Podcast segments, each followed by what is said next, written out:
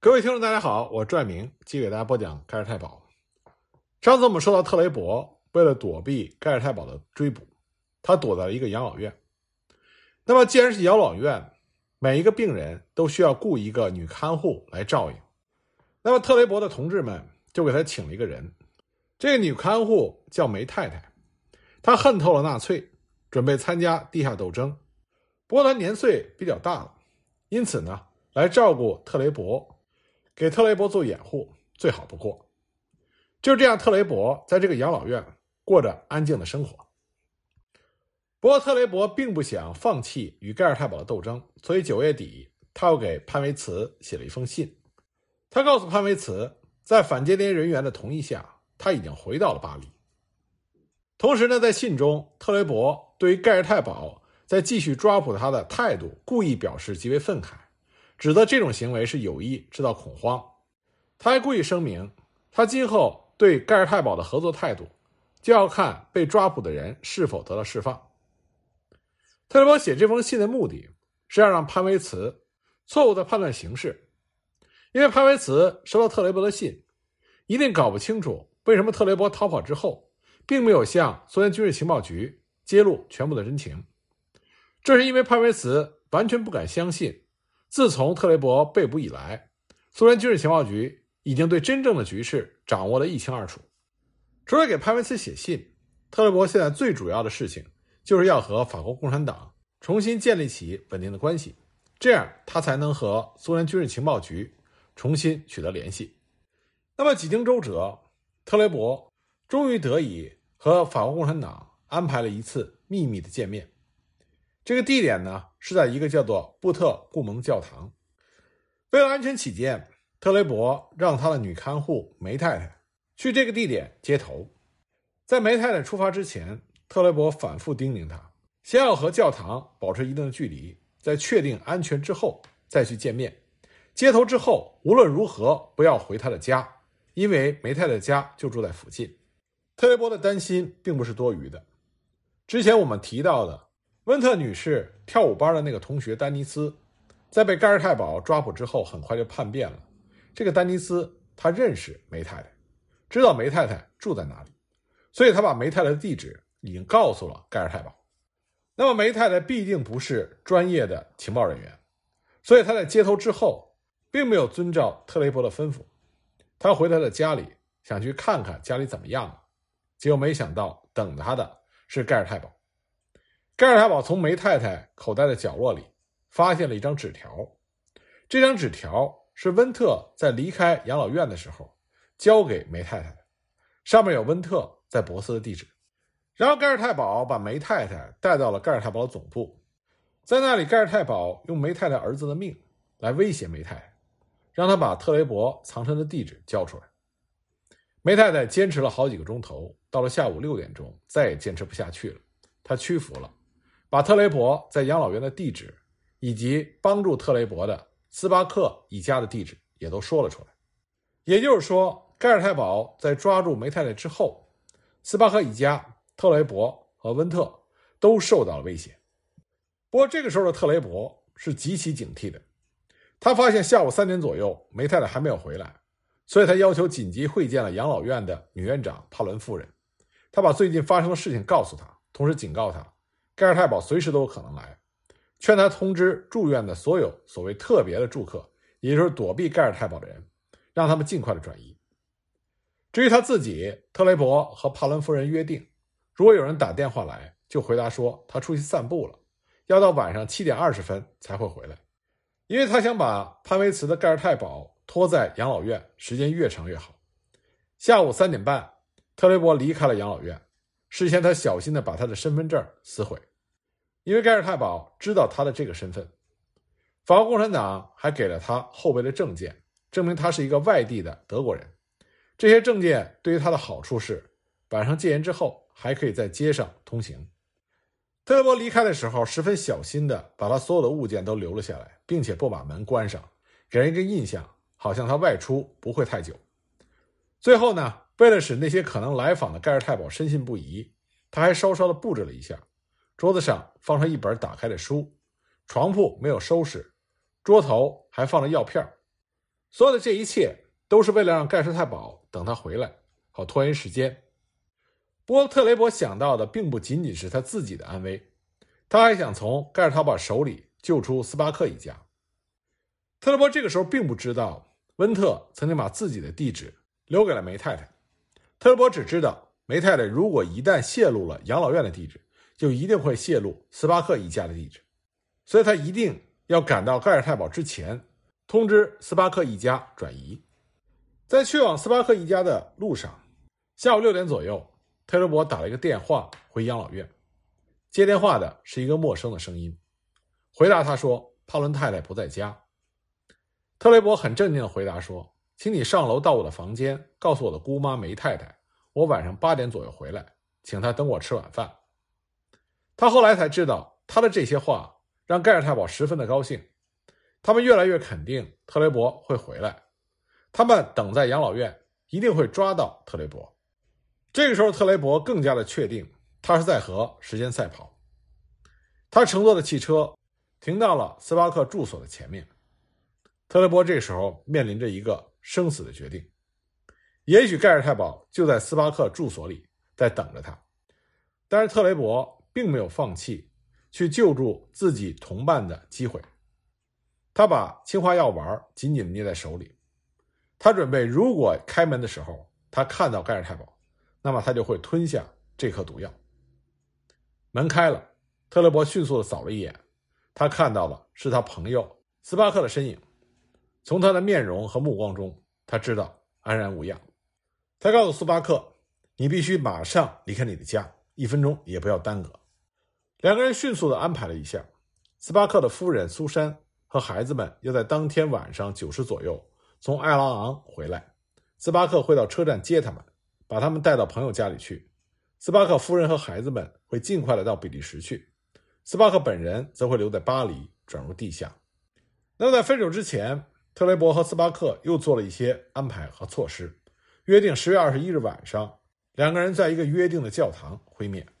和斯巴克分手之后，特雷伯走入一家小酒店，喝了几杯。他这个时候要让头脑冷静下来，想想下一步应该怎么做。特雷伯很快发现，在街上、电影院或者是咖啡店里，他会觉得比较安全。他感到最自由自在的时候，就是混在巴黎来来往往的人群里，谁也不会发现他，谁也不会知道他是谁。越是这样，就越自由自在。而且呢，因为凭着他外地德国人的证件，他比法国公民享有更广泛的权利。比如说，凭着这些证件，他可以夜晚在街上通行。于是，出了酒店之后，特雷伯走进了一家电影院。他坐在电影院舒服的座位上，在黑暗里尽情的放松和休息。电影散场之后，他到蒙帕纳斯车站去了。这时候已经深夜，他在街上兜来兜去，等候天明。天刚刚亮，特雷伯又从一家咖啡店打电话给养老院。他对接电话的。操着陌生口音的人说：“对不起，昨天晚上我没有回来，因为我给留在朋友家里了。今晚我到我医生那里去一会儿就回来，这样又会让盖尔太保白白的等上一天。”打完电话之后，特雷伯又在街上漫无目的的走了整整一天，他实在没有力气了，他需要一张床，至少能够睡几个钟头。他到了蒙帕纳斯车站，走进去片刻，然后又到了奥莱昂车站。在路上，他睡着了。到了车站，驾车的司机觉得奇怪，特雷波为什么不下车，就把他叫醒。当时特雷波的脸色很差。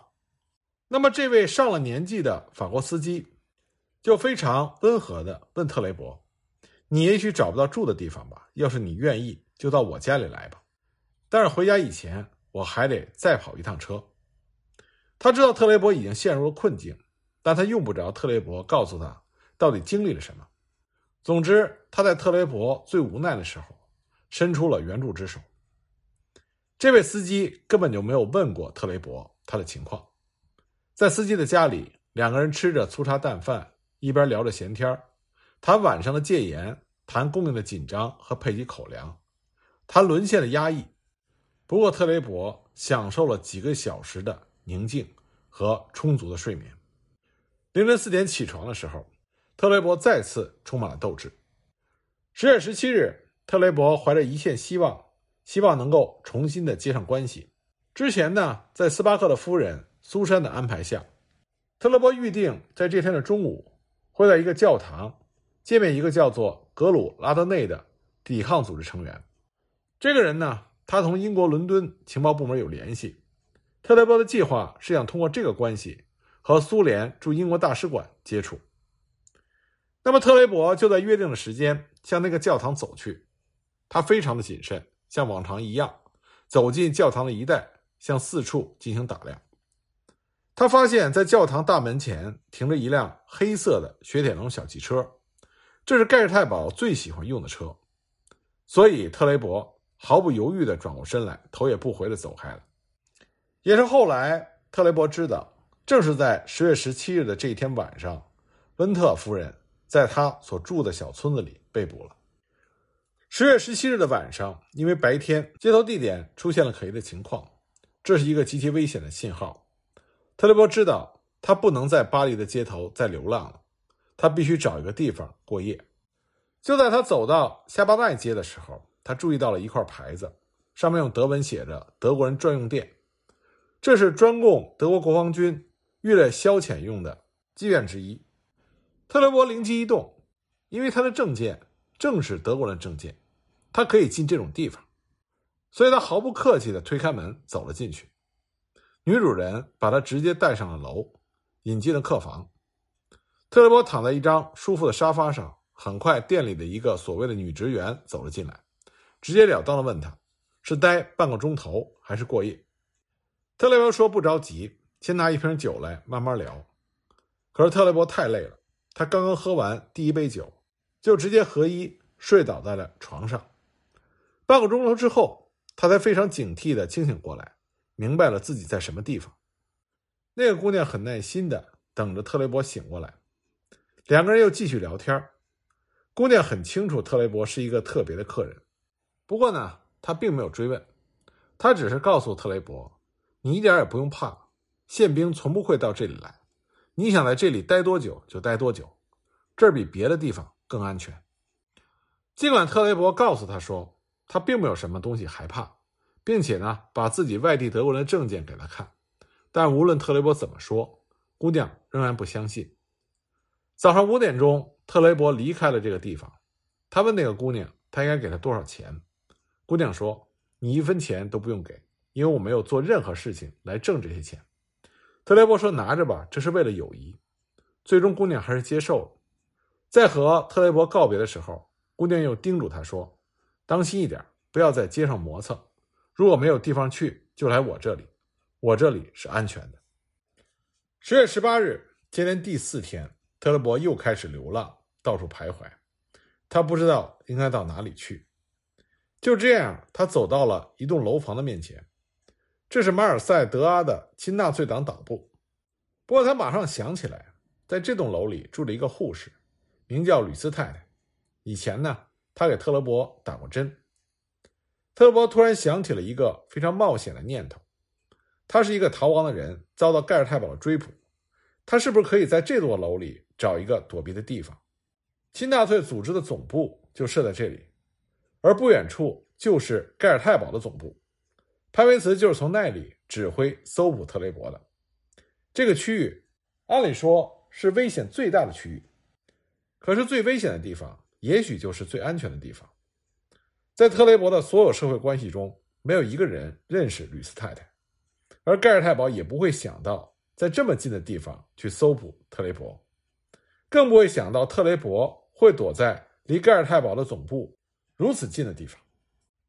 想到这里。特雷伯就耐心的等待，等到四周没什么人的时候，他就走进了这栋楼房。上到四层，他按了门铃，吕斯夫人过来开了门。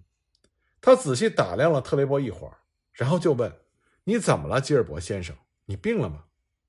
特雷伯轻轻地把吕斯夫人推到门里，然后对吕斯夫人说：“我是个犹太人，逃了出来。盖尔太保在追捕我，你能够把我留在你家里几天吗？”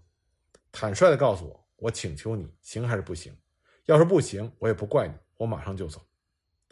吕斯夫人当时都流下了眼泪，说：“他们对你做了什么？你简直变成另外一个人，我都快认不出来了。我怎么可能拒绝你呢？他把特雷伯带到一个房间，对他说：“这里是安全的，你要待多久就待多久，我就给你找点喝的。”特雷伯看见温暖的床，他最后的一点力气都没有了，一头倒下去，就跟昏了一样睡了过去。他醒来的时候，吕斯太太已经给他准备好吃的东西和喝的东西。特雷伯在吕斯太太这里得到了充分的休息，不过因为长时间处于高度紧张的状态中。第二天，当特雷伯醒来的时候，他就发起了高烧，起不来，只能躺在床上。他整整昏睡了一天半，直到十月二十日快到中午的时候，才清醒了过来。不过他醒来之后，在看当天的《巴黎晚报》的时候，突然看到了一个简短的广告，上面写着：“艾德加，为什么你不来电话？”乔奇。特雷伯惊呆了，他很清楚这是潘维茨发的广告。潘维茨就想告诉特雷伯，他已经抓住了温特。十月二十一日，特雷伯如约到之前约好的教堂去见斯巴克。他深深的害怕斯巴克也被盖尔太保抓住了。晚上九点左右，他走进了教堂。他看见斯巴克在等他，两个人彼此拥抱，一句话也说不出来。斯巴克告诉特雷伯，他的妻子和孩子已经于十月十七日去比利时了。他又说，他的夫人苏珊无论如何不肯相信发生危险，所以不愿意离开巴黎。他简直是不得不把他推上了火车。为了防范万一，他和苏珊定下了通信暗语：如果他在信上签名是苏瑟，这就说明一切顺利；如果他签名苏珊，就不要相信里边的话。特雷伯后来回忆说，三个星期之后，也就是一九四三年十月八日，苏珊被告发了。被盖尔太保抓捕，一直到一九四四年八月他牺牲为止。他饱受折磨，却从来没有屈服过。那么斯巴克一家安然无恙，吕斯太太又给特雷伯提供了容身之所。这个时候，特雷伯又恢复了自己斗争的信心。他开始思考如何继续和盖尔太保之间的战斗。